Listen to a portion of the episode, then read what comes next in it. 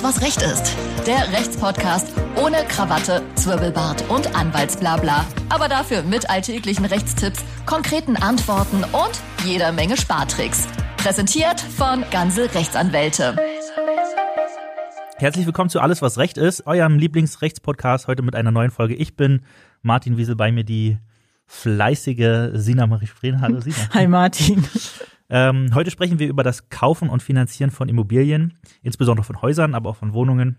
Dazu haben wir uns einen Spezialisten auf dem Gebiet eingeladen. Er hatte schon hunderte, wenn nicht tausende Immobiliendarlehensverträge in den Händen ähm, und kennt sich auch sonst gut in dem Bereich Immobilien aus. Fachanwalt für Bank- und Kapitalmarktrecht Thomas Röske. Hallo Thomas. Hallo Martin, hallo Sina, ich grüße euch. Thomas, nachdem äh, der erste Corona-Lockdown im Mai 2020 gelockert wurde, stieg die Nachfrage nach Häusern. Ähm, laut Immowelt gab es in diesem Zeitraum fast 50 Prozent mehr Anfragen als noch im Mai 2019, also im Jahr vorher. Und Theorien besagen, dass viele im Lockdown das Wohnen für sich entdeckt haben und ähm, gerade mit Kindern sich nach einem Garten gesehnt haben und äh, die Vorteile auch des Homeoffices mhm. ähm, kennengelernt haben. Und deshalb ist wohl der Wunsch äh, nach einem Eigenheim bei vielen Menschen geweckt worden. Jetzt würde ich dich gerne einmal fragen, Thomas, ähm, wie, wie hat sich denn der Immobilienmarkt aus deiner Sicht äh, nach der Corona-Pandemie oder während der Corona-Pandemie entwickelt? Ja, ist genauso wie du sagst. Also äh, auch während des ersten Lockdowns ähm, ist die Nachfrage sehr gestiegen. Ist auch in der letzten Zeit vor dem Lockdown und vor der Corona-Pandemie sehr gestiegen. Ähm, und man dachte dann also mit dem Lockdown und dieser ganzen Problematik und den damit ja auch wirtschaftlich einhergehenden Problemen würde es jetzt erstmal vielleicht auch zu, zu einem Rückgang der Preise kommen. Ist aber bisher nicht der Fall. Also äh, auch jetzt im zweiten Lockdown ähm, sind die Preise zwar, glaube ich, nicht mehr in der Art und Weise gestiegen wie vorher, aber sie haben sich stabil gehalten. Was nach meiner Einschätzung einfach daran liegt, dass eine sehr hohe Nachfrage da ist, äh, die eben einem eher geringen Angebot gegenübersteht. Keiner will in der jetzigen Zeit sein Haus da verkaufen oder seine Erholungsfläche, wenn er denn noch einen Garten dran hat. Äh, und ja, das führt derzeit dazu, dass äh, die, die Preise eigentlich weiterhin auf diesem hohen Niveau stabil bleiben, bisher. Ja, ich habe auch mal bei Google geschaut. Tatsächlich informieren sich auch viele gerade über das Thema Hauskaufen. Also äh, der Suchbegriff Hauskaufen an sich hat so ungefähr 300.000 äh, Anfragen pro Monat äh, durchschnittlich. Also da gibt es wow. einige, die da was wissen wollen und deswegen haben wir gedacht, wir beantworten heute mal die wichtigsten Fragen. Äh, dafür haben wir auch auf Instagram, äh, auf Instagram wieder gefragt, was euch so auf, zu dem Thema auf der Zunge brennt. Ähm, und wir werden diese Fragen jetzt auch ins Gespräch mit einbringen.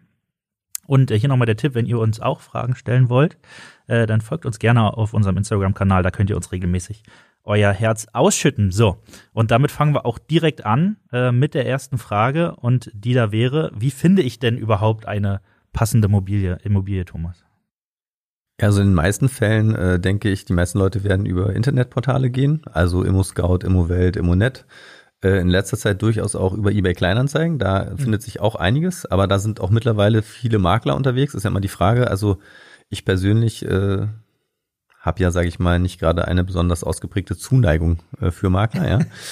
ähm, und äh, ja, bei eBay Kleinanzeigen, da findet man ab und zu auch noch was ohne Makler. Äh, und äh, ich selber habe die Erfahrung gemacht, dass es tatsächlich auch noch was bringt, einfach in dem Gebiet, in dem man eben sucht, äh, mal irgendwas an den Baum zu hängen oder bei beim kleinen Edeka um die Ecke was anzuhängen. Äh, und da ist durchaus mal die eine oder andere Oma oder der Familienvater, der einkaufen geht und sagt, äh, finde ich sympathisch, äh, lieber so als über einen Makler. Mhm. Und äh, tatsächlich hat ein Bekannter von mir so äh, sein Haus gekauft, ich glaube vor zwei Jahren, äh, wo, wo es ja auch schon relativ hochpreisig alles war. Und ähm, wir selbst auf der eigenen Suche, auch wenn wir jetzt kein Haus bisher gefunden haben, haben da das ein oder andere, äh, ein oder andere Angebot gesehen, was, was wir letztlich dann zwar nicht äh, wahrgenommen haben, aber das heißt also, ich glaube, da gibt's doch das ein oder, die ein oder andere Möglichkeit. Man sollte da durchaus bisschen ja, Energie an den Tag legen vielleicht. Also auch mal die analoge Variante probieren. Genau. Aber ja. eBay Kleinanzeigen, ähm, ist es nicht, oder läuft man da nicht Gefahr an, unseriöse äh, Leute zu geraten? Weil es ist ja schon, wenn ich irgendwie da äh, Kinokarten also oder, oder Konzerttickets kaufe, ist ja schon gefährlich. Ja, das ist halt die Frage. Also äh, klar, aber eBay Kleinanzeigen, also wenn man jetzt überlegt, wo gibt's denn für Private die Möglichkeit, äh, kostengünstig irgend so ein Angebot einfach abzusetzen, zu annoncieren, dann ähm, sind da wahrscheinlich nicht so viele Plattformen jetzt, äh, also in der digitalen, in der digitalen Welt. Es gibt auch noch so regionale Zeitschriften, beispielsweise, ich glaube in Reinickendorf oder ganz Berlin gibt's ja den Wegweiser. Äh, darüber kann man durchaus auch äh, was äh, Glück haben. Und ähm, Äh, also ich jetzt persönlich habe da bei eBay Kleinanzeigen noch nicht so die schlechten Erfahrungen gemacht und gerade beim Hauskauf, also äh, da überweist man ja auch nicht vorab irgendwie Geld, äh, was einem dann weggenommen werden kann, sondern das wird ja alles nachher über einen Notarvertrag gemacht und ich glaube, da gibt's wenig Risiko. Ich hoffe, wir bekommen jetzt keine Hate-Mails von den ganzen Maklern. Ja. Das wäre ja noch was. Ja, aber da wäre jetzt die Frage, also brauche ich denn bei dem ganzen Thema Hauskauf und Haus finden einen Makler oder? Und dann eher nicht. Ja, also ich muss sagen, meine persönliche Erfahrung, ähm, so leid es mir für die Makler tut, ist jetzt nicht besonders positiv, was das angeht, denn ich denke, für das Geld, was da verdient wird, wird relativ wenig Leistung erbracht. Ja, äh, jetzt gab es ja eine gesetzliche Änderung, so dass die Maklergebühr zu teilen ist. Das heißt, vorher war die, sage ich mal, maximal bei 7,14 Prozent inklusive der Mehrwertsteuer. Jetzt ist die Prozent wovon? des Kaufpreises, ah, ja. Entschuldigung, ja. Äh, und äh, jetzt ähm, ist das eben zu teilen, also 3,57 äh, Prozent ähm, des Kaufpreises pro Partei des Kaufvertrags, also an der Verkäufer und äh, der Käufer haben sich das zu teilen. Kann man sich dann wieder berechtigterweise die Frage stellen, ob das nicht einfach auf den Kaufpreis äh, aufgeschlagen wird. Ähm, und ja, also ich habe da selber schon Erlebnisse gehabt, äh, wo ich den Eindruck hatte, so der Makler wusste einfach gar nichts, der war null vorbereitet. Der Einzige, der mir der Auskunft geben konnte, war dann der Eigentümer, der selber da war. Also wenn der nicht da gewesen wäre, wäre es eigentlich alles schöner gewesen. ähm, und äh, ja, aber es gibt auch durchaus äh, positive Erfahrungen. Also ich würde mal sagen, wenn ich das prozentual ausdrücke, ich, ich würde sagen, fünf bis zehn Prozent habe ich die Erfahrung gemacht, dass auch wirklich mal ein fähiger Makler da war, der wirklich viel vorbereitet hatte, der äh, spezielles Wissen nochmal hatte, der mir auch nützliche Hinweise gegeben hat. Äh, kommt ja nachher vielleicht noch die eine oder andere Frage, worauf man achten muss. Äh, weiß ich bei einem Grundstück jetzt äh, Bodengutachten, Stichwort und andere Dinge so, Bebaubarkeit, äh, ja. Hm. Ähm, kommen wir vielleicht zur, zur nächsten Frage und so pauschal lässt sich das wahrscheinlich gar nicht beantworten.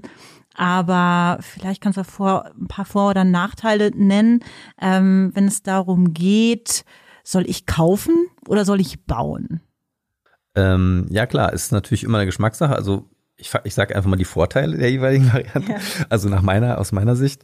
Ähm, also Vorteil der Bestandsimmobilie ist natürlich immer, ähm, ich muss mich nicht, ich habe einfach weniger Stress, ne? Ich muss das Ganze nicht planen, ich muss auch nicht dafür irgendwie immer gucken auf der Baustelle, ob die da irgendeine Scheiße bauen, äh, um es mal salopp zu. Mhm.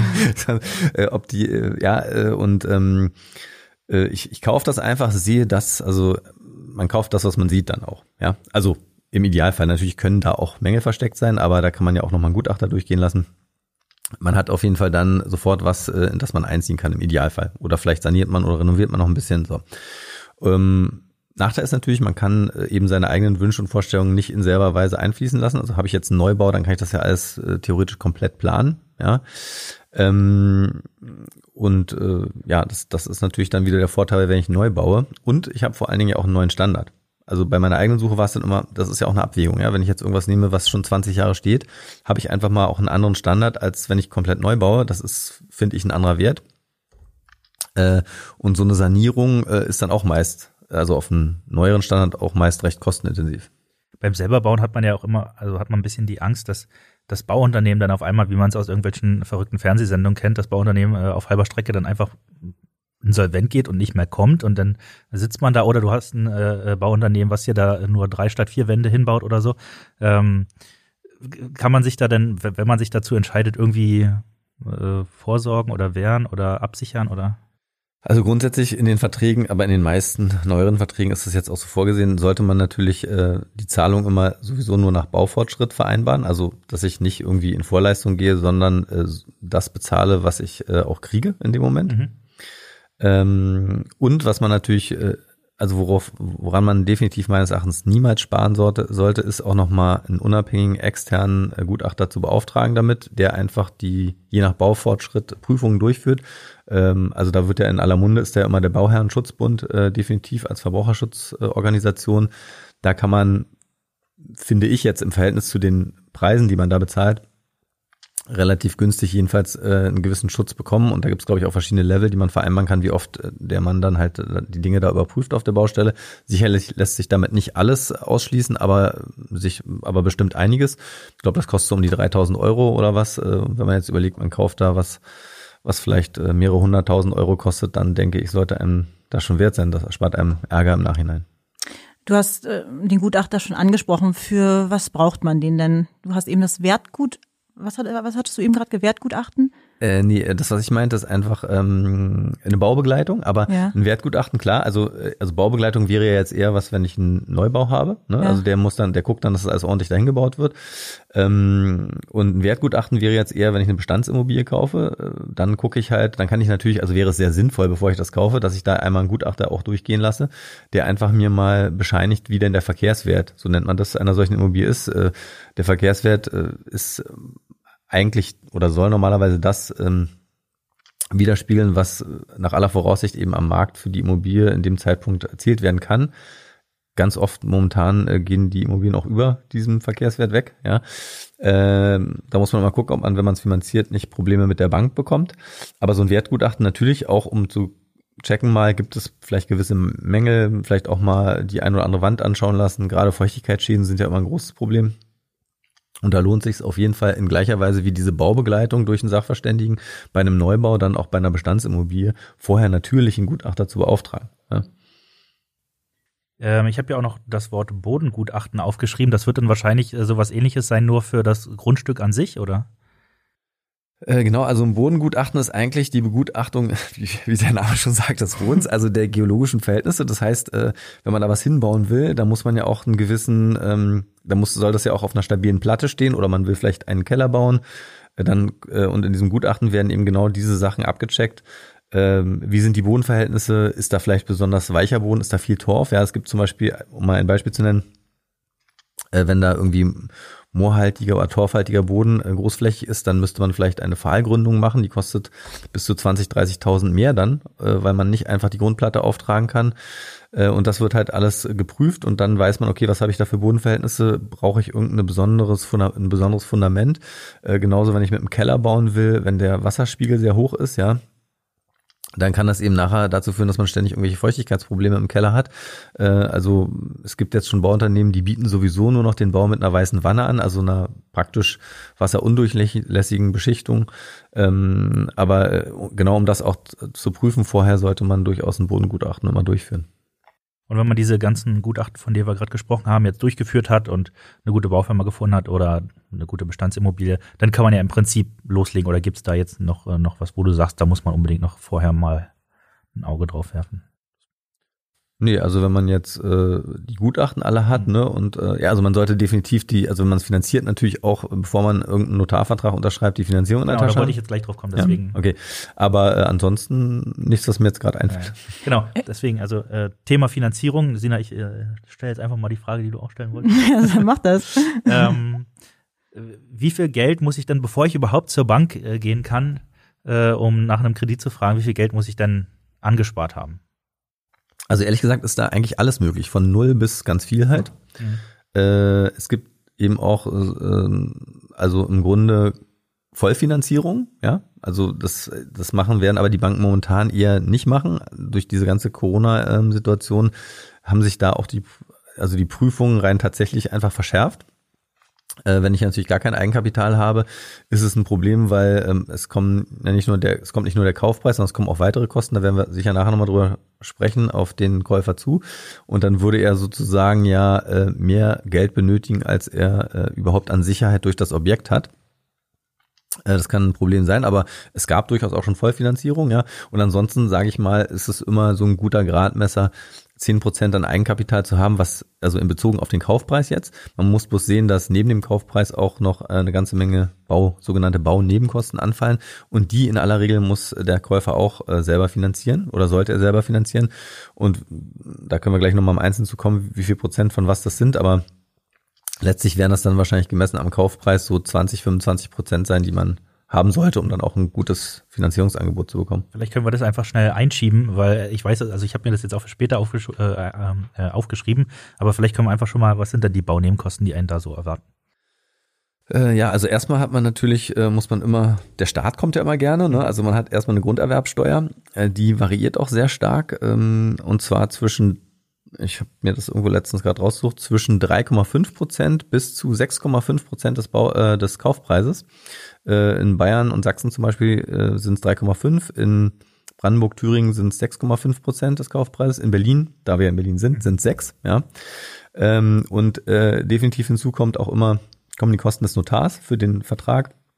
Das sind so roundabout 1,5 Prozent und nochmal die Eintragung im Grundbuch 0,5 Prozent. Also bist du bei ähm, zwischen, oh, ich lasse es mich mal zusammenrechnen, zwischen 5,5 und 8,5 Prozent schon alleine für diese Kosten Grunderwerbsteuer, Notar, Grundbuchamt. Ja, und wenn dann noch ein Makler hinzukommt, dann hast du da eben auch nochmal jetzt äh, diese 3,57 Prozent, also maximal. Es gibt, glaube ich, auch einige Anbieter, die weniger nehmen. Ähm, und das ist dann schon ordentlich. Äh, meine lieben BWL-Professoren von damals hören jetzt einfach mal weg. Äh, was gehört denn jetzt wirklich zum Eigenkapital, was du gerade meintest, muss man angespart haben? Ist das wirklich das, was bei mir bar auf der Kasse liegt oder kann ich noch mit irgendwas anderes? Ähm, ja, gute Frage. Nee, da gibt's eigentlich, äh, also eigentlich kannst du alles nehmen, was irgendeinen Wert hat. Also du könntest theoretisch auch ein tolles Gemälde ja verpfänden oder so an, an die Bank geben, ja, als Sicherheit. Du kannst auch, wenn du äh, schon Immobilienbesitz hast äh, und ja, dieser entweder darauf keine äh, Hypothek oder keine Grundschuld mehr lastet, äh, das nehmen, selbst wenn es besichert ist, aber noch weiterer Sicherungswert vorhanden ist, weil die Immobilie mehr wert ist. Beispiel, das Objekt ist 500.000 wert, was du besitzt.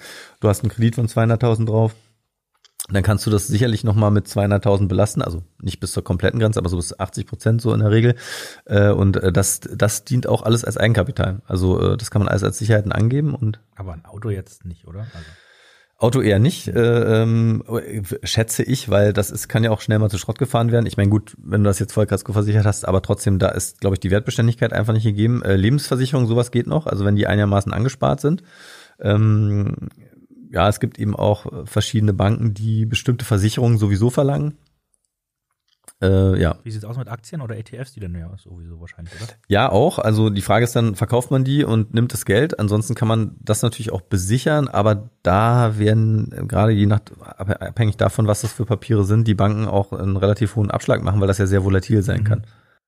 Ich glaube, das interessiert auch die meisten, die wirklich vorhaben, ein Haus tatsächlich zu kaufen.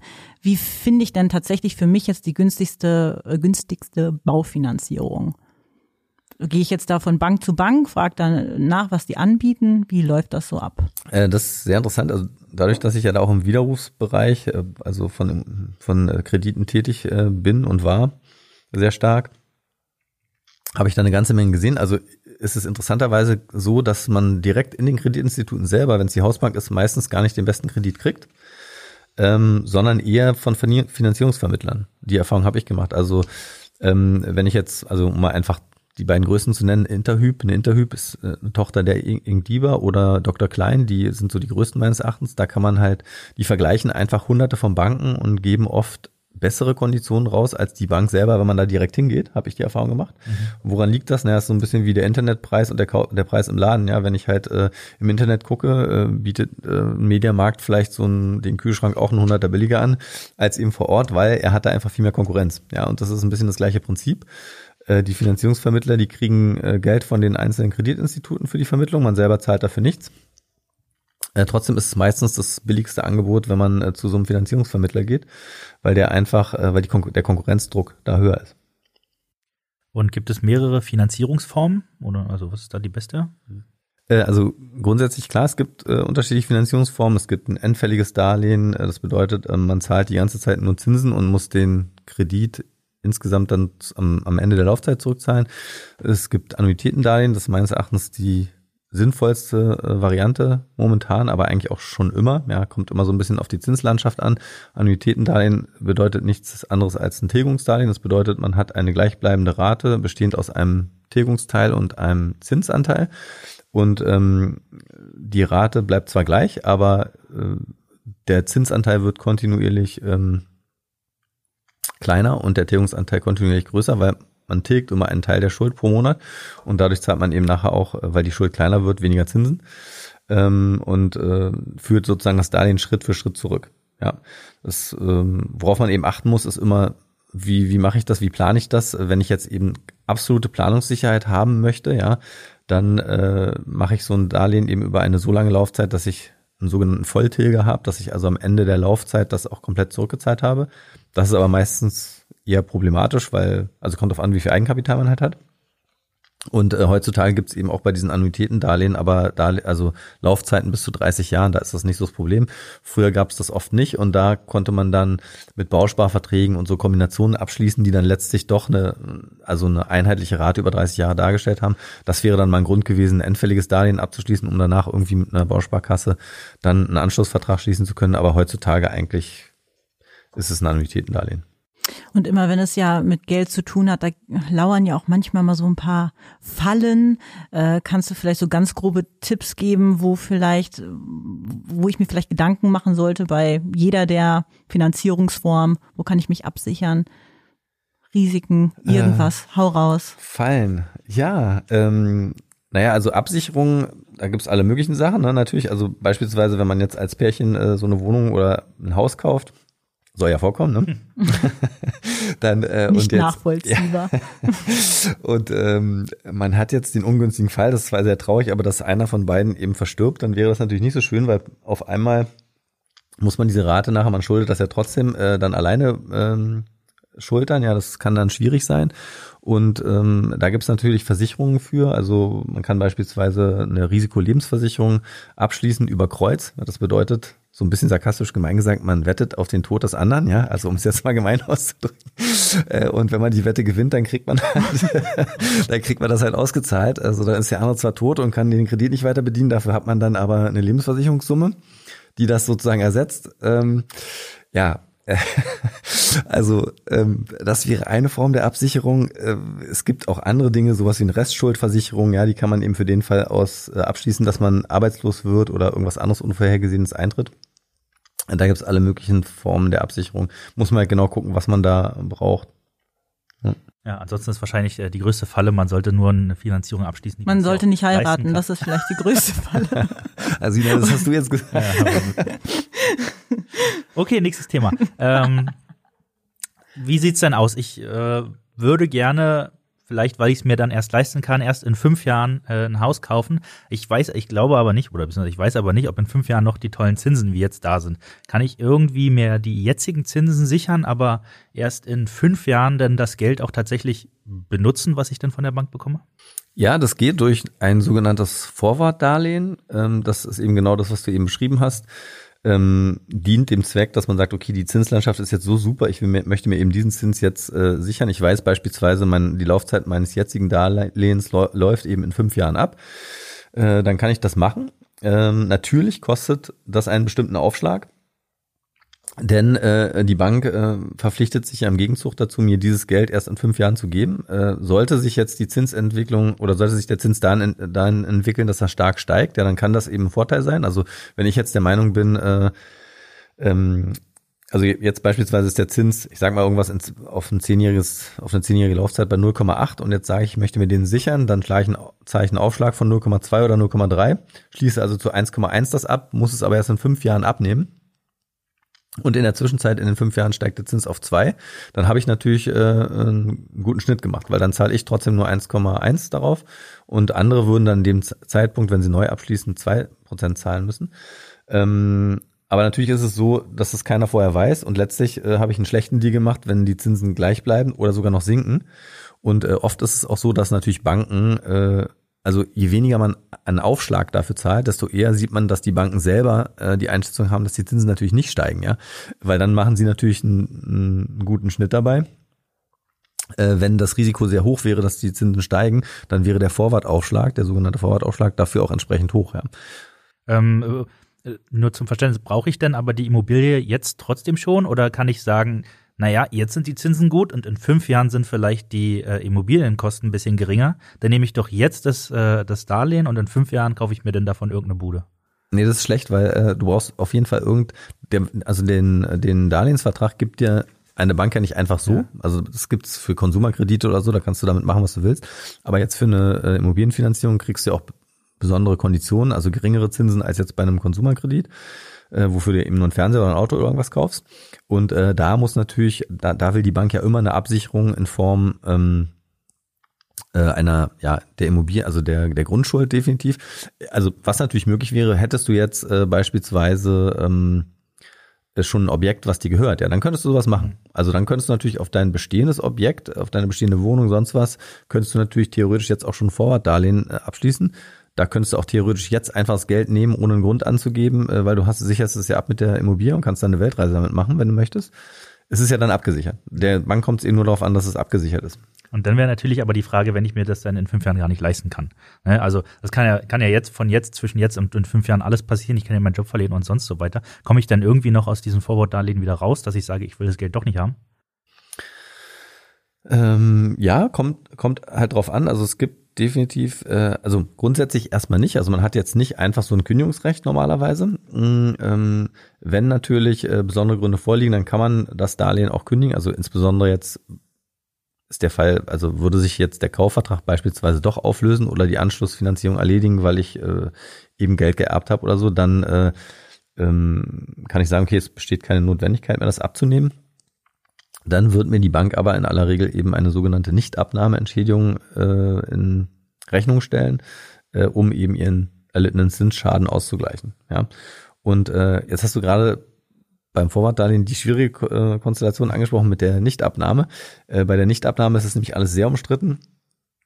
Äh, wenn ich das aber abgenommen hätte schon und dann äh, diesen Erbfall hätte und zurückzahle, dann äh, können sich durchaus Möglichkeiten eröffnen, ähnlich wie damals beim Widerruf. Ähm, es sind jedenfalls bei den Verträgen ab dem 21.03.2016 die Bankinstitute dazu verpflichtet, in dem Vertrag darüber aufzuklären, ähm, wie sich eine solche etwaige Vorfälligkeitsentstehung, die man dann zahlen müsste, wenn man es vorzeitig zurückzahlt, denn zusammensetzt, ja, mhm. und woraus die sich errechnet. Ähm, und ähm, das machen die meistens falsch. Mhm. Und wenn das falsch gemacht worden ist, dann entfällt eben auch äh, deren Anspruch auf Vorfälligkeitsentstehung. Das ist ja eigentlich ein Schadensersatzanspruch, der hat bestimmte Anspruchsvoraussetzungen sozusagen. Äh, anders als beim Widerruf, da braucht man keinen Widerruf mehr erklären, nichts. Da geht es einfach nur darum, die Bank sagt ja, ich krieg Geld. Äh, ja, sie hat aber leider keinen Rechtsanspruch darauf, falls sie eben fehlerhaft informiert hat über darüber, wie äh, und nach welcher Maßgabe sich dieser etwaige Anspruch, den sie hat, äh, dann äh, zusammensetzt.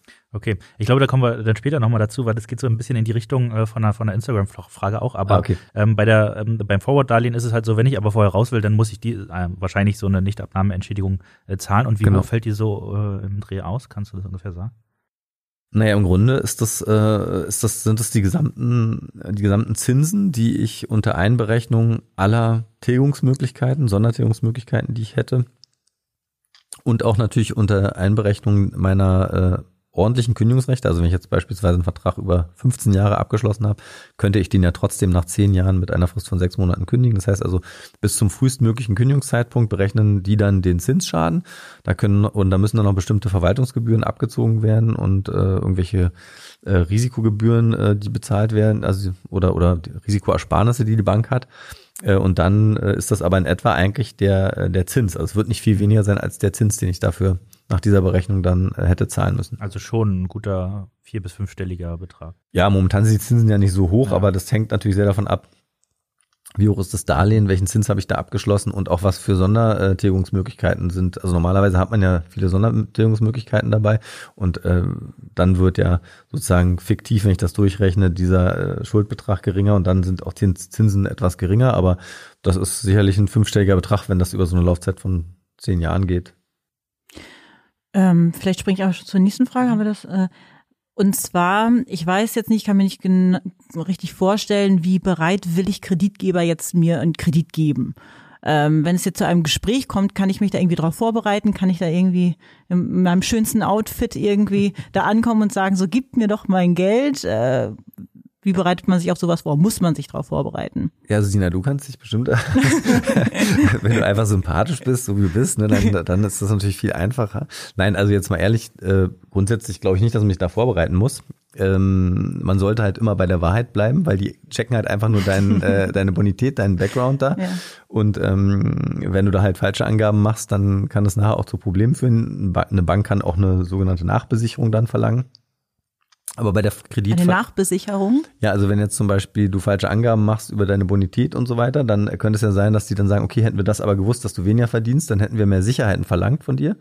Äh, ja, und dann äh, können die sagen, okay, jetzt wollen wir aber noch irgendwas sehen. Hast du noch irgendwas, Wertpapiere, Lebensversicherung, irgendwas anderes, kann jemand für dich bürgen oder so? Und wenn nicht, wären die in der Lage, auch den Kredit äh, zu kündigen oder zurückzutreten und dann gegebenenfalls auch Schadensersatz geltend zu machen. Also kann im Einzelfall also auch unnett werden. Mhm. Aber ich sag mal, da müssten schon grobe Falschangaben da vorliegen. Äh, ansonsten, ähm, nee, also glaube ich, äh, es ist auf jeden Fall schwieriger, also oder sagen wir mal so, die, die Prüfung, die die Bank vornimmt, das war vor Corona definitiv noch anders, als es jetzt mit Corona ist, weil einfach die sehen, dass diese wirtschaftliche oder ja, die Entwicklung, die zukünftig, dass diese wirtschaftliche Entwicklung eher ungewiss ist und die natürlich auch dann eher gucken, ja, ist das, hat der vielleicht einen Job in, in dem Bereich, wo ein Problem besteht oder was weiß ich, äh, ist man jetzt gerade auf Kurzarbeit, dann wird man nicht unbedingt einen guten Kredit äh, oder einen guten Zins bekommen oder so, ja. Das sind halt alles Dinge, die natürlich mit reinspielen. Gut, also es bringt nichts, äh, sich reich. Nee, bringt nicht schön zu sein. nicht, bringt nicht einen reichen Eindruck zu machen. Ja. Schade. Okay. Ähm, und wie sieht's dann aus, wenn ich oder kann ich bei mehreren Banken einfach Kredite aufnehmen? Also wenn die eine Bank mir sagt, ja, sie kriegen von uns 100.000 Euro, kannst halt mehr, dann gehe ich halt zur nächsten Bank und dann geben die, die mir nochmal 100.000 Euro. Geht sowas? Ähm, naja, theoretisch würde es gehen, aber es wird keinen Sinn machen, weil diese andere Bank, diese zweite Bank, also man muss ja immer sehen, jede Bank, also einen günstigen Kredit kriege ich immer dann, wenn ich entweder eine sehr gute Bonität habe oder wenn ich eine sehr gute Bonität habe, wozu auch aber gehört, dass natürlich das, was abge oder das, was ich da finanziere, gut abgesichert ist, ja. Und wenn ich jetzt, äh, und, und sag ich mal, die überwiegende Absicherung erfolgt eben durch diese Grundschuld der Immobilie, also den Wert der Immobilie.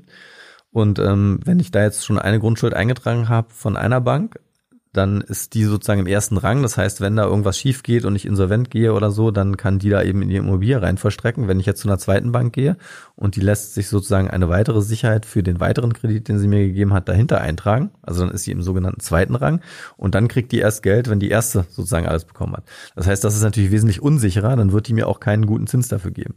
Also deswegen ist es eher ratsam und es wird auch meist so gemacht natürlich, dass man dann, wenn dann lieber den gesamten Kredit bei einer Bank nimmt. Man kann ja gegebenenfalls das auch staffeln, da gibt es ja vielleicht auch noch Möglichkeiten, irgendeinen KfW-Kredit oder irgendeine Förderung da abzugreifen oder so. Ähm, aber auch bei diesen Dingen ähm, sollte man immer darauf achten, dass man eine kongruente, also eine, eine Laufzeit, eine, eine einheitliche Laufzeit hat. Denn sonst hat man nachher ein Problem. Äh, gerade auch wenn es jetzt, oder auch wenn man was nachfinanziert, ja, sagen wir mal, mir fällt dann auf, ich will da aber noch was anbauen oder was sanieren und brauche jetzt nochmal 30.000. Ähm, oft wird das dann auch bei der gleichen Bank gemacht, weil die eben schon im ersten Rang eine Sicherheit eingetragen hat. Äh, und da muss man aber aufpassen, wenn jetzt der eine Kredit irgendwie drei Jahre vor dem anderen abläuft, dann habe ich den ja noch im Grundbuch. Will ich jetzt neu finanzieren, bin ich mehr oder weniger wieder auf die alte Bank angewiesen, weil die steht ja mit dem anderen Kredit noch in dem, in dem äh, drin in dem Grundbuch. Mhm. Und ich kriege immer nur dann äh, einen guten Zins, wenn ich, sage ich mal, das Objekt komplett freimachen kann von Schulden und dann sage, okay, neue Bank, hier, unbelastetes Objekt, gibt mir einen guten Kredit. Ich würde gerne mal äh, noch ein, ein, eine Sache einschieben, die ähm, und zwar das Thema Thema Grundbuch. Das ist natürlich äh, eine große Sache und wir können das jetzt nicht alles äh, nicht alles abarbeiten, aber vielleicht kannst du noch mal ganz kurz sagen, wie wie kann ich mir so ein, als als totaler äh, Unwissender so ein Grundbuch vorstellen? Ist es tatsächlich das Buch und äh, schreiben die Banken da ihren Namen rein oder äh, was passiert da? Ja, das sind einfach die öffentlichen Eintragungen sozusagen, die beim Amtsgericht hinterlegt sind oder bei den bei den Grundbuchämtern eben. Äh, und äh, genau, da wird äh, letztlich dann werden eben die Eigentumsverhältnisse festgehalten, da wird eben festgehalten, falls irgendwelche sonstigen Lasten da eingetragen sind oder Wegerechte und da sind natürlich auch die Sicherheiten eingetragen für die Banken, einfach ähm, äh, um, sag ich mal, den also sowohl also den dinglichen Besitzstand sozusagen festzuhalten und zu dokumentieren. Genau. Ja, und da wird es tatsächlich so eingetragen, dass man eben sehen kann, äh, ähm, also nicht jedermann, sondern nur derjenige, der auch ein berechtigtes Interesse hat, darf da auch überhaupt reingucken. Äh, aber dann äh, kann man eben sehen, wie viel, was ist da eingetragen an Sicherheiten. Ne? Ähm, ähm, wie aussagekräftig das ist, ist immer eine zweite Frage, denn auch wenn eine Grundschuld beispielsweise drinsteht über 500.000, äh, ähm, dann ist die vielleicht eingetragen, aber der Bank gehört gar nicht mehr ein Wert von 500.000 an dem Objekt, weil vielleicht habe ich den Kredit schon zur Hälfte zurückgezahlt und dann könnte ich eigentlich jederzeit äh, eine Teillöschung beantragen in Höhe des äh, also dann darf sie nur noch in der Höhe, in der sie eben auch noch ein Sicherungsbedürfnis hat, eingetragen bleiben. Aber normalerweise lässt man das eben laufen, bis das weg ist und zum, also bis der Kredit komplett abbezahlt ist und dann beantragt man zum Schluss die Löschung. Ja. Aber muss man nicht. Die muss man auch nicht äh, beantragen, die Löschung, aber äh, sag ich mal, theoretisch besteht ein Risiko, dass natürlich Schindluder äh, getrieben wird mit irgendeiner, äh, mit irgendeiner Grundschuld, die eingetragen ist, äh, die aber eigentlich keinen ja, sag ich mal, äh, hinter der keine accessorische also keine angehängte Schuld mehr hängt. Ja, mhm. weil äh, die Grundschuld ist losgelöst, die ist eben gerade dafür da, dass ich sie übertragen kann, auch auf eine andere Bank. Und theoretisch könnte das jetzt äh, die Bank machen, äh, obwohl gar kein Wert, obwohl gar keine Schuld mehr damit verknüpft ist, ja. Äh, ähm, dann wäre, würde sie sich natürlich schadensersatzpflichtig machen, gegebenenfalls. Äh, aber deswegen äh, sollte man schon mal so eine, Lösch äh, so eine Löschung dann beantragen. Was man noch machen kann, ist einfach äh, die ähm, Umwandlung in eine sogenannte Eigentümergrundschuld zu beantragen. Das geht auch. Ja, das bedeutet also ähm, momentan, also wenn man sich das so vorstellt, im Grundbuch ist jetzt die Bank X eingetragen. Ja, jetzt habe ich das alles abbezahlt an die Bank X. Ähm, die sagt hier, kannst jetzt mit der Grundschuld machen, was du willst. Dann kann ich auch beantragen, die eben auf meinen Namen umschreiben zu lassen. Was für einen Sinn hat das? Äh, das hätte zum Beispiel äh, Sinn, wenn ich später nochmal vorhabe, irgendwas zu finanzieren und eine Grundschuld wieder eintragen zu lassen. Äh, denn die Eintragung der Grundschuld äh, im Grundbuch, die kostet eben die Kosten dafür für Notar und die Eintragungen sind eben teurer, als wenn ich einfach sage, ich lasse die umschreiben. Ja, dann ist die schon da und äh, das kann halt mal ein Vorteil sein. Dann. Okay, jetzt sind wir ein bisschen abgeschweift, aber ich äh, fand, ja. das war wichtig. ähm, äh, letzte Frage zur Finanzierung.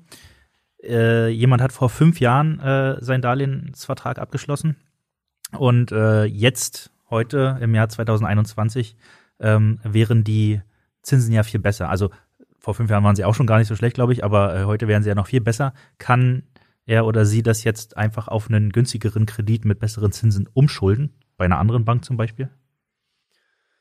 Grundsätzlich hat man, äh, das ist ja so ein bisschen das, was ich vorhin schon angesprochen hatte, also ein Kündigungsrecht besteht da nicht, bloß weil ich jetzt bessere Zinsen ähm, haben möchte, äh, kann ich das in der Regel jedenfalls, wenn ich eine entsprechende Laufzeit vereinbart habe, was meistens der Fall ist, äh, nicht einfach so kündigen. Ähm, ich müsste halt ein außerordentliches Kündigungsrecht geltend machen, außerordentlichen Kündigungsgrund haben. Ja, natürlich ist das regelmäßig so, wenn ich das Objekt verkaufe.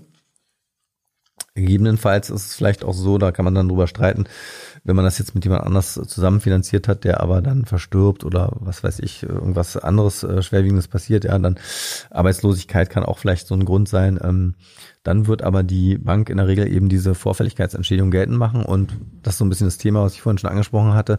Da gibt es durchaus die Möglichkeit, gegebenenfalls gegen vorzugehen, wenn eben diese Information über die Höhe und Berechnung der Vorfälligkeitsentschädigung nicht ordnungsgemäß erfolgt ist durch die Bank. Die muss mhm. in dem Vertrag selber erfolgt sein. Ja.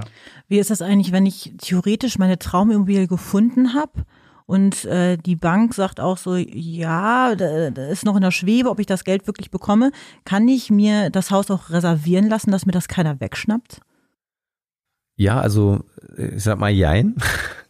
Also theoretisch ist das schon möglich, durch eine sogenannte Reservierungsvereinbarung, äh, die dann in der Regel kostenpflichtig ist. Äh, aber meistens werden so, solche Reservierungsvereinbarungen eigentlich sogar gemacht im Vorhinein. Also gerade mhm. um mir die Zeit zu geben, das mal mit der Bank zu checken und so weiter. Äh, und meistens muss man dann eben, was weiß ich, tausend, ein paar tausend Euro dafür zahlen, äh, ähm, die dann auf den Kaufpreis verrechnet werden. Ähm, und dann verpflichtet sich sozusagen der Verkäufer, das jetzt in der Zeit in einem bestimmten Zeitraum keinem anderen anzubieten. Die Frage ist immer, das ist sehr umstritten, ob eine solche Reservierungsvereinbarung überhaupt wirksam sein kann. Also wenn das Makler machen, äh, ist es oft eben so, dass die nicht wirksam sind. Also insbesondere, wenn die das jetzt nicht mit dem Verkäufer absprechen, dürfen die das praktisch gar nicht, weil das ist ja auch ein Interesse des Verkäufers eben, äh, wenn da jemand anders kommt, der es jetzt sofort bezahlen kann oder vielleicht sogar mehr bietet, das dann dem zu geben. Äh, Wenn es aber zum Beispiel der Verkäufer selber macht, dann der kann natürlich machen, was er will äh, und kann auch so eine Vereinbarung treffen. Äh, ist aber sehr umstritten dann, wie gesagt, in welchen Fällen das äh, Gültigkeit hat und äh, wann nicht. Ja, okay. Aber ganz, ganz praktisch gesehen, ich habe äh, das Haus gefunden, was ich haben will. Ich habe die Finanzierung bekommen von der Bank. Ähm, wie gehe ich jetzt vor? Was mache ich jetzt? Was, was soll ich tun? Ähm, dann, dann ist der Ablauf in der Regel so, ähm, dass man eben äh, einen Notarvertrag erstmal als Entwurf bekommt. Ja, den muss man dann durchgehen. Also ein Notar, also ein Kaufvertragsentwurf. Und ähm, da hat man nochmal zwei Wochen Zeit, den zu checken in der Regel. Also muss man sogar haben. Äh, sei denn, es ist halt irgendwie, es geht nicht so richtig seriös zu. Dann kann es auch mal eine kürzere Frist geben. Ja. Ähm, und ja, dann äh, würde man sich eben beim Notar treffen, würde da äh, diesen Kaufvertrag unterzeichnen und dann äh, kommt es eben, dann gibt es einen bestimmten Ablauf, äh, der vorgegeben ist, dass erstmal eine Vormerkung eingetragen wird. Das heißt also erstmal wird eingetragen, um zu sichern, dass das Eigentum nachher auf, auf mich übergeht, werde ich sozusagen schon mal vorgemerkt als Eigentümer. Wenn die eingetragen ist, dann äh, gibt der Notar sozusagen eine Nachricht daraus an mich, dann muss die Bank das bezahlen oder ich, wenn ich das Geld selber habe. Und äh, so ist sozusagen Schritt für Schritt, Zug um Zug ähm, Übertragung des Eigentums äh, gegen die Zahlung des Kaufpreises. Kannst du noch mal einmal, äh, um das richtige Wort zu sagen, äh, was muss der Notar machen? Weil da äh, schwören ja immer verschiedenste äh, Begriffe, notarielle Beurkundung, notarielle Beglaubigung und so weiter und so weiter. Was, was wäre hier der richtige Begriff? Ist eine Beurkundung. Also er macht ja den Vertrag und der muss notariell beurkundet werden. Okay, gut, nur dass wir das schon mal geklärt haben. Dann ähm, wäre die nächste Frage, gibt es etwas, das ich unbedingt noch klären sollte, bevor ich den Kaufvertrag unterschreibe. Also mal abgesehen jetzt von der Finanzierung und den ganzen Gutachten und so weiter. Oder ist es das eigentlich? Naja, zum Beispiel wäre es gut, seine Frau zu fragen, ob die es auch kaufen will, ne, wenn man, nein, aber ansonsten, ich weiß nicht. Ich wollte wollt nur noch mal sicher gehen. Hätte ja, sein können, dass es noch was gibt. Ja, also, Nee, also bis auf, also wenn man jetzt diese, diese, äh, also alles, was da Kaufpreis bestimmt sein kann, diese ganzen Dinge abgecheckt hat, dass man möglichst äh, sich da eben nicht in die Nesseln setzt mit irgendwelchen welchen Mängeln oder was da sein kann, äh, dann und, und die Finanzierung eben auch in der Tasche hat, ja. Das ist halt immer so ein bisschen Wabang-Spiel, dass man auf der einen Seite zwar eine Finanzierung haben muss, aber man sollte auch nicht äh, oder sagen wir so, man kann eine Finanzierung vielleicht ein paar Tage vorher vor dem notariellen Kaufvertrag unterschreiben, weil man ja ein 14-tägiges Widerrufsrecht hat, aber man sollte es nicht so machen, dass man nach einer Finanzierung an der Backe hat und dann doch der notarielle Kaufvertrag scheitert. Ne? Äh, sowas nur, aber ansonsten. Ne? Also ich brauche auf jeden Fall einen Notar. Ich brauche jemanden, der mir das Haus verkauft. Äh, ja, was brauche ich, was brauche ich denn noch? Was hatten wir da noch? Den Gutachter, das ist wichtig. Aber ich brauche jetzt nicht irgendwie noch zusätzlichen Rechtsanwalt, der nochmal durch den Kaufvertrag durchguckt. Das macht alles der ja, ach so, so, ja, natürlich, also das, das kommt drauf an, ja. Also oft sind das ja Standardverträge und normalerweise hat der Notar, ist der ja auch, oder soll der neutral sein, ne? aber ähm, der, äh, ich glaube, in der Regel ist es auch so, dass, also der Käufer muss ja den, den, ach so, das ist noch eine Sache, der, der Käufer bezahlt ja äh, im Grunde den Notar, die Kosten des Notars, also kann der sich den auch aussuchen. Aber trotzdem, also ist es trotzdem oft so, dass der Verkäufer schon einen Notar an der Hand hat, ja. Wenn, gerade wenn es jetzt ein äh, gewerblicher Verkäufer ist, ja. Und dann äh, ist es natürlich eher so, dass der Notar, sage ich mal, so ein bisschen im Lager des Verkäufers steht. Da kann man natürlich auch nochmal gucken, man kann so einen Vertrag auch nochmal ähm, überprüfen lassen, äh, ob da jetzt irgendwelche Klauseln drin sind, die Probleme aufwerfen können. Aber äh, ja, in der Regel sind das Standardverträge, ja. Und so eine Kaufvertragsprüfung, die wäre schon recht teuer. Und da ist halt die Frage so, man kann sich natürlich auch einfach mal selber damit beschäftigen. Und wenn man vielleicht die ein oder andere Klausel hat, wo man so Bedenken hat, wobei das halt sehr, sehr juristendeutsch ist, ja. Äh, das ist halt die Frage, ob man, äh, ja, also, aber wenn man da was hätte, dann könnte man das natürlich überprüfen lassen, aber äh, ist das ist immer so die Frage, ob das dann, äh, ja, also wenn es jetzt seriöse Verkäufer sind und so, ist immer die Frage, ob das dann tatsächlich sich, sich lohnt, ja, weil das kann doch recht teuer natürlich sein, weil eine richtige Überprüfung ja auch einiges an Aufwand bedeutet. Gibt es denn insgesamt einfach äh, so ein bisschen Sparpotenzial? Hast du ein paar Spartipps auf Lager? Lass es irgendwie Steuern sein oder kann man beim Notar noch was äh, sparen oder dass man sich nicht irgendwie in die Pfanne hauen lässt? Also wenn man den Notar zum Beispiel nicht bezahlt, dann spart man. nein, also äh, ähm, ja, also es gibt in der Tat so ein, zwei Dinge, wo man was machen kann, jetzt ohne eben Steuern zu hinterziehen jetzt, ganz legal. Äh, wenn jetzt beispielsweise Einrichtungsgegenstände mitverkauft werden, ja, die eben fest verbunden sind mit dem Haus bei, einem, bei einer Bestandsimmobilie, wie zum Beispiel die Küche ist meistens so ein Ding. Ja, wenn die Küche recht neu ist, dann kann man in so einem Kaufvertrag natürlich sagen, okay, was weiß ich, der Verkäufer will da irgendwie 700.000 Euro für das ganze Haus äh, und äh, wir sagen jetzt mal, die Küche ist recht neu und hat 20.000 Euro gekostet, ja, dann sagt man eben, ja, und äh, also Kaufpreis sind 700.000, aber 20.000 davon sind die Küche und auch wenn die jetzt fest verbunden ist, äh, solche Gegenstände sozusagen würden dann nicht äh, mit für den Kaufpreis, der dann eben der Grunderwerbsteuer unterliegt, äh, ähm, drunter fallen. Ja, das heißt, also ich zahle dann eben nur auf 680.000 Steuern und nicht auf 700.000. Das muss man aber aufpassen, dass das wirklich auch gesondert so dann im Kaufvertrag ausgewiesen ist. Das wäre eine Sache, die muss man dann eben da mit dem Notar auch besprechen, dass der das entsprechend so formuliert, äh, dass das eben dann nicht steuerpflichtig wird. Ja, das muss halt gesondert dann. Dann muss man da sagen, okay, der Kaufpreis ist 680 im Grunde und die Küche kostet 20, ja. So, und dann spart man, da kann man da durchaus noch mal ein bisschen was sparen. Ich meine, wenn man da überlegt, äh, das ist ja doch ein bisschen was dann, ne? weil das dann äh, prozentual äh, ja schon ja. ein Sümmchen ausmachen kann. Das kann sich lohnen. Oder so ein Rasenmäher vielleicht noch oben drauf.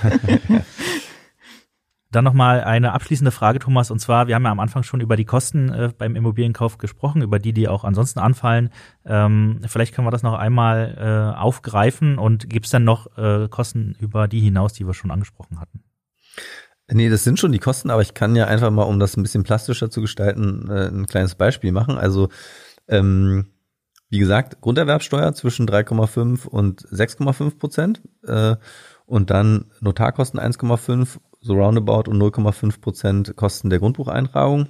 Das heißt, man liegt da schon bei 5,5, also zwischen 5,5 und 8,5 Prozent. Wenn man das jetzt mal als plastisches Beispiel nimmt, bei einem Kaufpreis von 500.000 Euro, dann sind 5,5 Prozent 27.500 und 8,5 Prozent 42.500. Ja, also die man alleine dafür zahlt, dass ich jetzt dankenswerterweise dieses Haus kaufen darf. Ja, ähm, und äh, wenn jetzt noch ein Makler raufkommt, also damals waren das ja 7,14, jetzt sind es eben die Hälfte, äh, 3,57, dann sind es eben zwischen 9,07 und 12,07 Prozent insgesamt des Kaufpreises. Dann wäre das bei einem Kaufpreis von 500.000 Euro, also zwischen 45.350 und 60.350, muss man sich mal auf der Zunge zergehen lassen. Also hier Berlin zum Beispiel, ja, da bin ich bei 6 Prozent. Da wäre ich dann also bei 11,57 äh, also 6% Grunderwerbsteuer mit Makler bei 11,57 Prozent, äh, also mich knapp unter 60.000 bei 500.000 Kaufpreis. Also das ist schon ordentlich, ne? wenn man überlegt, das muss ich schon mal erstmal hinlegen und dann habe ich noch gar nicht irgendwas von diesem Haus da bezahlt, sondern einfach nur an Staat abgedrückt, an Notar, äh, ans Grundbuchamt, was dann netterweise einmal einen Stift hebt und da was einträgt, drei Zeilen. Äh, und äh, dann noch an Makler, der, wie gesagt, daneben steht, während der Eigentümer mir erklärt, was seine Hütte so alles hat. Ja? Äh, hm. ja, okay. Gut, also es ist auf jeden Fall ein teures Vergnügen und mit den Maklern werden wir auch keine besten Freunde mehr. Aber äh, nichtsdestotrotz, äh, Thomas, wir haben noch äh, 1000 Fragen, aber wir, wir schaffen gar nicht mehr alle. Ich äh, will noch mal kurz durchgehen. Äh, äh, vielleicht in einem Satz, wenn ich anstatt eines Hauses eine Wohnung kaufe, ist denn das Ganze, was wir besprochen haben, komplett hinfällig oder ist es eher übertragbar? Also mal abgesehen jetzt vom Bauen. Nee, genau, also das ist eigentlich äh, auch was jetzt die prozentualen Kosten und alles angeht, ist das eigentlich übertragbar. Ähm, dann noch die Geschichte, äh, das war jetzt eine, eine, auch einer der Fragen äh, aus Instagram, wenn ich mein finanziertes Haus äh, oder die Wohnung am Anfang der Finanzierung schon äh, loswerden muss, weil äh, ich vielleicht in eine andere Stadt ziehen muss oder ähm, ich mich von meiner Freundin direkt getrennt habe. Ähm, wie verhält es sich dann mit der Bank? Ähm, du hattest es ja schon mal angesprochen. Ich kann der Bank jetzt nicht einfach das Geld zurückgeben und die sagt, ja, danke, äh, nichts für ungut, sondern äh, die wollen dann diese Vorfälligkeitsentschädigung. Vielleicht kannst du da noch mal äh, zwei, mhm. drei Sätze zu sagen. Genau, also wenn sowas vorkommen sollte, man jetzt in eine andere Stadt zieht, dann ist es und man die Immobilie ja dann auch verkauft, dann ist das natürlich definitiv ein Grund für eine außerordentliche Kündigung des Darlehens. Das heißt, ich kann definitiv dieses Darlehen kündigen eben mit dem Nachteil, dass diese Vorfälligkeitsentschädigung regelmäßig anfällt. Äh, ist es ein Darlehen, was ab dem 21.03.2016 äh, geschlossen worden ist, dann gibt es äh, diese Möglichkeit, gegebenenfalls, ähm, wenn hier eben nicht ordnungsgemäß die vollständige Information gegeben worden ist, wie sich eine solche Vorfälligkeitsentschädigung denn in einem solchen Fall zusammensetzt und sich die berechnet, wenn das nicht ordnungsgemäß von der Bank äh, gemacht worden ist, dann äh, gibt es hier durchaus eine Möglichkeit, das der Bank entgegenzuhalten. Äh, das machen die in der Regel nicht so einfach ohne wieder, ohne sich zu wehren, ja. Aber äh, das ist auch ein Thema, was unsere Kanzlei behandelt. Äh, da kann man natürlich äh, äh, durchaus, ähm, wenn man das mal, das sollte man auf jeden Fall überprüfen lassen, ja, ob es dann Chancen gibt, äh, sich dagegen zu wehren und äh, eben ohne eine solche Zahlung wegzukommen. Sehr gut. Und dann noch eine allerletzte Frage, einfach nur, weil sie mich persönlich interessiert. Und dann, Sina, darfst du sofort mit deinem äh, Format loslegen. Äh, wenn ich, ich äh, als großzügiger Mensch äh, das Haus jetzt äh, kaufe, um es meinen, um's meinen Kindern zu schenken, was muss ich dabei noch beachten? Ähm, ja, wenn du es, also wenn du es deinen Kindern schenkst, dann ist, muss man erstmal beachten, dass da natürlich auch Steuern anfallen können. Ja, es gibt da Freibeträge. Ich glaube, bei den Kindern sind's, ist es ein Freibetrag von 400.000 Euro pro Kind. Das heißt also, hat mein Haus einen Wert über 400.000 Euro, was ich da verschenken will, dann äh, fällt eben für den Teil, der über 400.000 hinausgeht, auch die ganz normale Steuer an, also eine Schenkungssteuer an. Äh, Wenn äh, ähm, ja, und ansonsten ist höchstens noch die, äh, ja, die Frage eben, wenn ich darin selber noch wohnen will, sollte ich äh, nochmal absichern, dass ich das auch noch, äh, bis ich sterbe darf, ja. Und dann sollte man sich da vielleicht ein Wohnrecht, äh, eben ein, ein also ein, ein lebenslanges Wohnrecht eintragen lassen. Da sind wir wieder Mhm. beim Grundbuch, ja, das kann man dann beim Grundbuch als Recht eben so Falls mich eintragen. meine Kinder rausschmeißen wollen, oder? Ja, Wov- äh, wovon auszugehen ist. Ne? Genau. Es wird jetzt ein bisschen gemeine, äh, böse Zungen würden sagen, wovon auszugehen ist. Ja, aber nein, das kann ja sein, dass sich das Verhältnis zu deinem, deinem oder deinen Kindern irgendwie ändert oder gegebenenfalls auch gar nicht böswillig, sondern äh, manchmal gibt es solche Konstellationen, wo die Kinder beispielsweise dann anfragen, da äh, eine Grundschuld eintragen zu lassen, um irgendwas abzusichern, um sich einen Kredit zu finanzieren, um sich ein Unternehmen aufzubauen, sonst was. Und wenn die dann insolvent gehen, und es gehört schon denen, dann kann das natürlich äh, da das, äh, das Vermögen auch vollstreckt werden. Wenn aber eben vorgeschaltet sozusagen dieses lebenslange Wohnrecht eingetragen ist, dann kann dir das egal sein, ob die da was vollstrecken, weil die können nicht sozusagen an deinem lebenslangen Wohnrecht äh, vorbei vollstrecken, sondern das ist dann entsprechend weniger wert. Dann können sie das verkaufen, aber nur mit dem Wohnrecht. Gut, ich glaube, damit haben wir das Thema. Hast du noch eine letzte Frage, Nee, Martin? ja, nee jetzt, jetzt reicht's mir. Also ja, ich hätte noch ein paar, aber das lassen wir jetzt mal. Das machen wir dann, äh, Thomas, wir äh, laden dich einfach nochmal ein.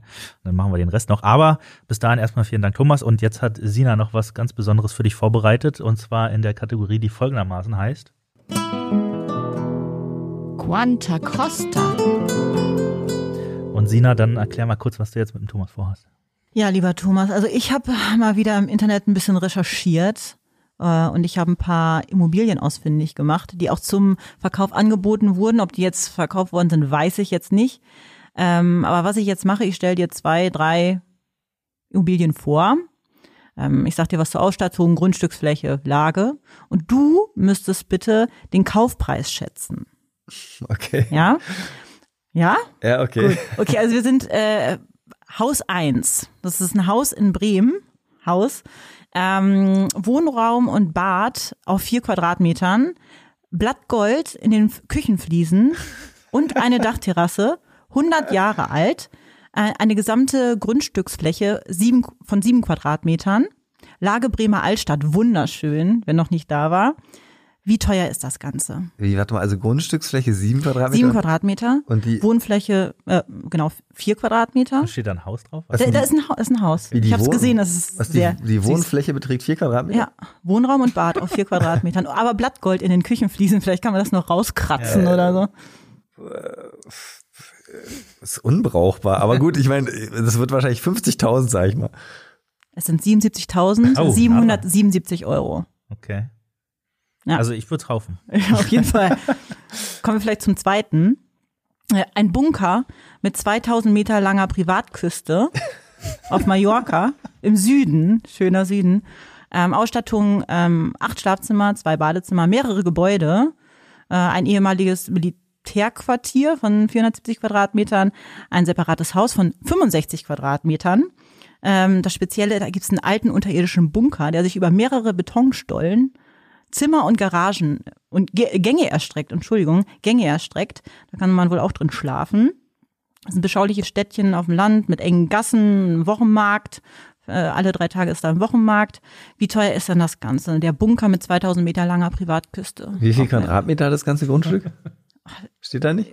Na, muss ich jetzt zusammenrechnen. 470 Quadratmeter Militär. So, ja, ja. So 10 Millionen. Nee, 4,5. Oh, das ist ja Das Schnäppchen. ist ein Schnäppchen, oder? Das Ja. sah auch schön aus. Ich, wer glaubte das? Bunk. Gut, kommen wir vielleicht zum dritten und der Dritte letzten. Noch, ja. Leg los. Ähm, äh, Im schönen Österreich sind wir jetzt. Äh, das ist eine Hütte am Wolfgangsee in Österreich, leider schon verkauft. Ähm, naja, gut. Ausstattung, also im Innenraum sind ungef ist ungefähr Platz für zwei Liegen. Ähm, dafür aber 20 Quadratmeter äh, große Terrasse, schön am Wolfgangsee, liegt direkt am Westufer, wenige Meter entfernt von der vielbefahrenen Wolfgangsee-Bundesstraße. Verkauft, leider. Ähm, zu welchem Preis, was denkst du? Wie viel Quadratmeter waren die Wohnfläche? Ja, kann ich nicht ungefähr so. sagen. Es sieht nach 10 Quadratmetern aus. So. Also ist Mm. wirklich nicht viel Platz drin. Und es ist einfach nur eine Holzhütte. 150.000. 755.000 Euro. Das wurde für 160.000, glaube ich, angeboten. Und da haben sie schon gesagt, uh, da, da, das hat es da schon in die Zeitungen geschafft, weil das schon so teuer war. Für 755.000 äh, Euro weggegangen. Ja, In Österreich ich, ist doch ich, alles ich würde schön. tippen auf irgendeinen Investor, der wahrscheinlich gedacht hat, hier am Wolfgangsee kaufe ich einfach, gucke ich mir gar nicht an. Ja, per Telefon. Genau. Wie, wie Sine das auch immer macht. Genau. Gut, ihr Lieben. Ähm, Thomas, vielen Dank. Wir haben wirklich jetzt äh, richtig viel abgearbeitet. Ich glaube, jeder, der sich ein Haus kaufen will, weiß jetzt Bescheid. Also besten Dank. Gerne, gerne. Äh, Sina, dir auch vielen Dank für die Recherche und für die tollen Häuser. Sehr Vielleicht gern. kannst du da noch mal ein paar Bilder zuliefern. Ähm, ansonsten, das war's für heute von alles, äh, was Recht ist. Schaut auf äh, www.ganze-rechtsanwälte.de vorbei. Gerade auch zum Thema Vorfälligkeitsentschädigung haben wir äh, viel dabei. Äh, aber ansonsten auch, wenn ihr Rechtsfragen habt, die Chancen stehen sehr gut, dass ihr dort äh, auch die Antwort findet. Ansonsten Augen auf beim Hauskauf und äh, wir hören uns nächste Woche wieder. Macht's gut. Ciao, ciao. Ciao. Ciao. Alles, was Recht ist. Der Rechtspodcast von ganze Rechtsanwälte.